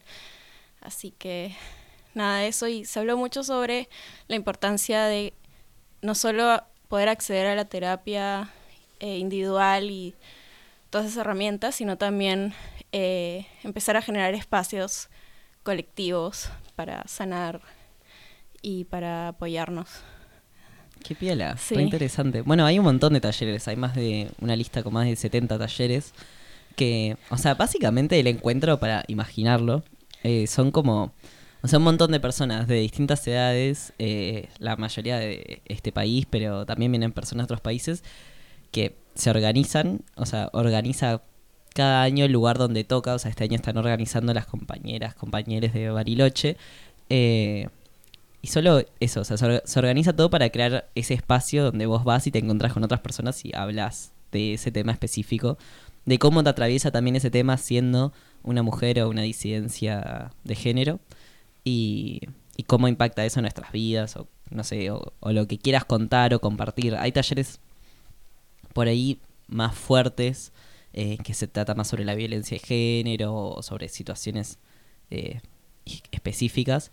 Yo fui al- el año pasado al de personas travestis, trans, transgénero, al- algo así. Y estuvo bueno. Éramos como... Había muchas chicas trans y travestis también mayores y unas específicas, o sea, las mayores estaban como la reparación histórica. eh, yo estaba como, sí, la reparación histórica. Y después había otras que estaban como más de una agrupación de La Plata, que son, o sea, no era una, era una agrupación específica de chicas trans. eh, y contaban como lo que venían haciendo. Eh, no había muchas masculinidades trans en ese taller. Creo que éramos, éramos muy poquitos. Eh, creo que es algo que se está empezando a dar ahora, ¿no? Que el encuentro es de mujeres y diversidades, que por ahí empiecen a haber más personas no binarias o transmasculinidades ocupando esos lugares, eh, discutiendo también, ¿no? Cómo nos atraviesa a nosotros y nosotros, nosotras entre todos, como la opresión de género. Y nada, bueno, también hay un taller de no binarias, de lesbianas, de, no sé, hay hasta de cannabis, no sé, tipo, hay un montón de cosas realmente eh, para que cada uno vaya y pueda hablar de lo que tenga ganas. eh. y bueno, los talleres son dos días, o sea que hay un primer día que es como la apertura del taller y al día siguiente se vuelve a, a retomar y después se escriben las conclusiones. eh, que ese es como el corazón del encuentro o, o la razón en sí. Después también hay marchas, peñas, fiestas eh, y cosas que pasan alrededor de eso. Encontrarte con la gente que fuiste y contarles cómo estuvo el taller y hablar sobre eso y rosquear y todo eso, que también es re lindo. Y Sí, ver a qué taller fue cada uno. Sí. Ah. ¿Y qué, mm, qué le dirías a alguien que está por ir por primera vez al encuentro? Como consejos. Consejos es que se preparen para no dormir mucho. Tenés que ser un poco más positivo. No, sí, bueno, es no importante sí, saber que es... estar preparado como para... O sea, creo que al final todas esas incomodidades eh, no importan.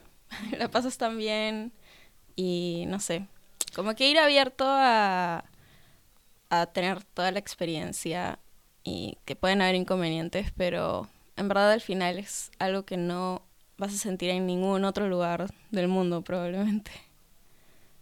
De una. Bueno, a mí me convenció. No sé, Mika, si te convenció. Bien, la convenciste. Bien. Eh, bueno, nosotros nos estamos organizando para viajar, así que si quieren venir, eh, me pueden escribir en las redes de Transportando Bien Bajo Ideas. Que nada, eh, siempre queremos que todas las personas que estén interesadas eh, en llegar hasta el encuentro puedan ir. eh, no importa, o sea, no importa nada, solo que tengas ganas y que, bueno, eso, que seas una mujer o una disidencia. eh, que bueno, nada, mientras más seamos también y más masivo sea, mejor. Eh, la masividad es un tema bastante fuerte en el encuentro, o sea, por lo general, los lugares que vamos nunca ven tanta población junta como copamos las ciudades y bueno, de hecho Bariloche estaba viendo que por ahí tenía problemas con la cantidad de alojamiento para la cantidad de gente que va a ir eh, y estaban viendo de, de pedir más lugares, que por lo general nos quedamos en escuelas. Eh, y nada, y las marchas son impresionantes porque también son, o en, o sea, en ciudades muy pequeñas o donde no suele haber justamente tanta gente. Eh, así que nada, siempre es muy impactante para también, para los locales, digamos, que reciben el encuentro.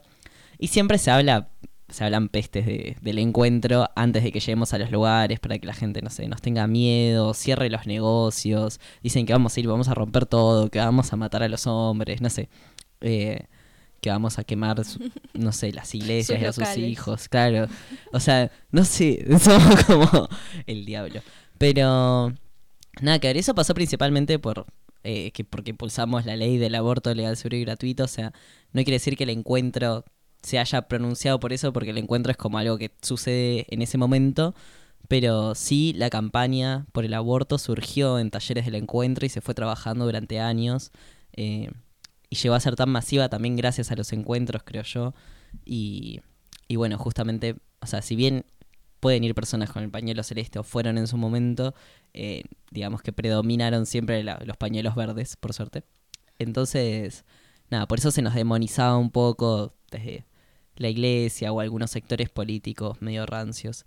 Así que, nada, es como ir también con eso en mente, ¿no? Que por ahí la gente no te reciba de la mejor manera, algunos sí, otros con los que hablas dicen, a mí me dijeron que iban a romper pero, todo, pero claro. es todo bien con Sí, ustedes. al final no, nadie te trata mal en realidad, solo tenían como un prejuicio o algo así. Y te lo Sí. dicen y, te, y lo hablas, eso es genial también porque puedes, como que se dan muchas instancias de debates Claro. con la gente. Es que es muy impactante, de repente tipo llegan a tu provincia 200.000 Sí. personas y vos como, bueno, ¿qué está pasando? Eh, y, ¿Y qué le dirías? a- bueno, bueno, medio que contestaste, te iba a preguntar qué, qué le dirías a alguien para motivarle a, a que se sume al encuentro, pero medio que ya lo dijiste. ¿Hay, algo más que te, parece, te parezca como fundamental y decir del encuentro antes de que nos vayamos? Am, mm, que, no sé, la verdad, que es importante que, que podamos ir todos los años también para que se pueda sostener en el tiempo. Y, y nada, que animemos a la mayoría de personas a que se unan porque es una experiencia, eso, que es una experiencia única y no hay otros lugares donde también las mujeres y las disidencias podamos hablar tan abiertamente de tantos temas y tener un impacto en la política en el tiempo, como que tal vez no es resultados al día siguiente, pero después te das cuenta que en el tiempo ese espacio sirvió muchísimo para poder hablar lo que necesitábamos. Re. Bueno, el encuentro, este creo que es el número 36, 38. Bueno, 30 y algo. 30 Ah, y- 30 muchos. eh, muchos creo. años de encuentros y, y se han llevado... Bueno, el otro día pasaron en, en un plenario al que fui eh, sobre un mini documental del encuentro y cuenta cómo era al principio, ¿no? O sea, las cosas por las que debatían al principio, que era El poder tener la, sí, el divorcio, tener la podestad de los hijos cuando se divorcien, eh, o sea, cosas, la- las cosas más básicas que hay. uno dice, bueno, hace 40 años no las tenían, tipo, en ese momento las mujeres. Eh, pero nada, gracias a también poder empezar a organizarse y decir, che, esto no está bien, eh, son cosas que comenzaron a poder trabajarse y a cambiar. Y bueno, el encuentro federal también siempre se elige una sede diferente y lo organiza la gente de ahí. O sea que si tocara, no sé, acá, o sea, nosotros nos podríamos sumar a organizarlo, por ejemplo. Eh, yo tengo el presentimiento que va a ser en Jujuy por toda la represión eh, que hubo de, de Morales. eh, y porque el año pasado Jujuy se había postulado también, la multisectorial de, de mujeres y diversidades de Jujuy se había postulado, pero cuando Bariloche di- dijo como por qué le parecía importante que vayamos a esa provincia, se bajaron. Por eso tengo la, la- el leve presentimiento de que muy probablemente vayamos hacia el norte. Y aparte de eso, ¿no? Como que viajás con otras personas, conoces partes del país, conoces cómo viven ahí, no sé. La situación de eh, ahí. Es re, es muy Este lindo. es el número 36. acabo de Gracias. Número 36. Creo que son hace 38 años, pero en la pandemia hubo dos que, que medio, unos nos hicieron, se Claro. intentaron replicar medio virtuales, cosas por el estilo. Eh, y eso, y esperemos que estemos todos eh, yendo y conversando las cosas que nos pasan y cambiando. Y también para que- frente a la derecha. Sí, y es, es justo antes de las elecciones, justo una semana antes. Así que va a ser bastante movido políticamente este encuentro. Siempre es más políticamente movido, pero esta vez va a ser muy intenso porque vamos a estar a nada de votar. Eh, Así que, nada, eh, vayamos todos preparados. Y... eh, bueno, nada, no sé, no si quieres mandar algún saludo. Un saludo a mi mamá. Ah, no. Sí, a quien quieras. no sé. Ah. A Kitty, a, a tus Saludo amigos. a Kitty. No, no, no sé. está Bueno, no le mando saludos a nadie, ni siquiera a Diego que está ahí mirando. Saludos a Diego. Bueno. Eh, bueno, yo le quiero mandar un saludo a todos los encuentreres, eh, decirles que nos vemos muy pronto en Bariloche, a Luca que, que me acompaña a este programa, al entrevistado, a Mika, a Lili y a todas las personas que hacen posible eh, Radio Viral Comunitaria. a Dai y a Eli también que están ahí, les mando un abrazo enorme. Eh, y bueno, nos vemos el próximo jueves, gente, a las 3 de la tarde. Recuerden, esto fue Transportando Ideas. Nos vemos la próxima semana. Chau. Chao.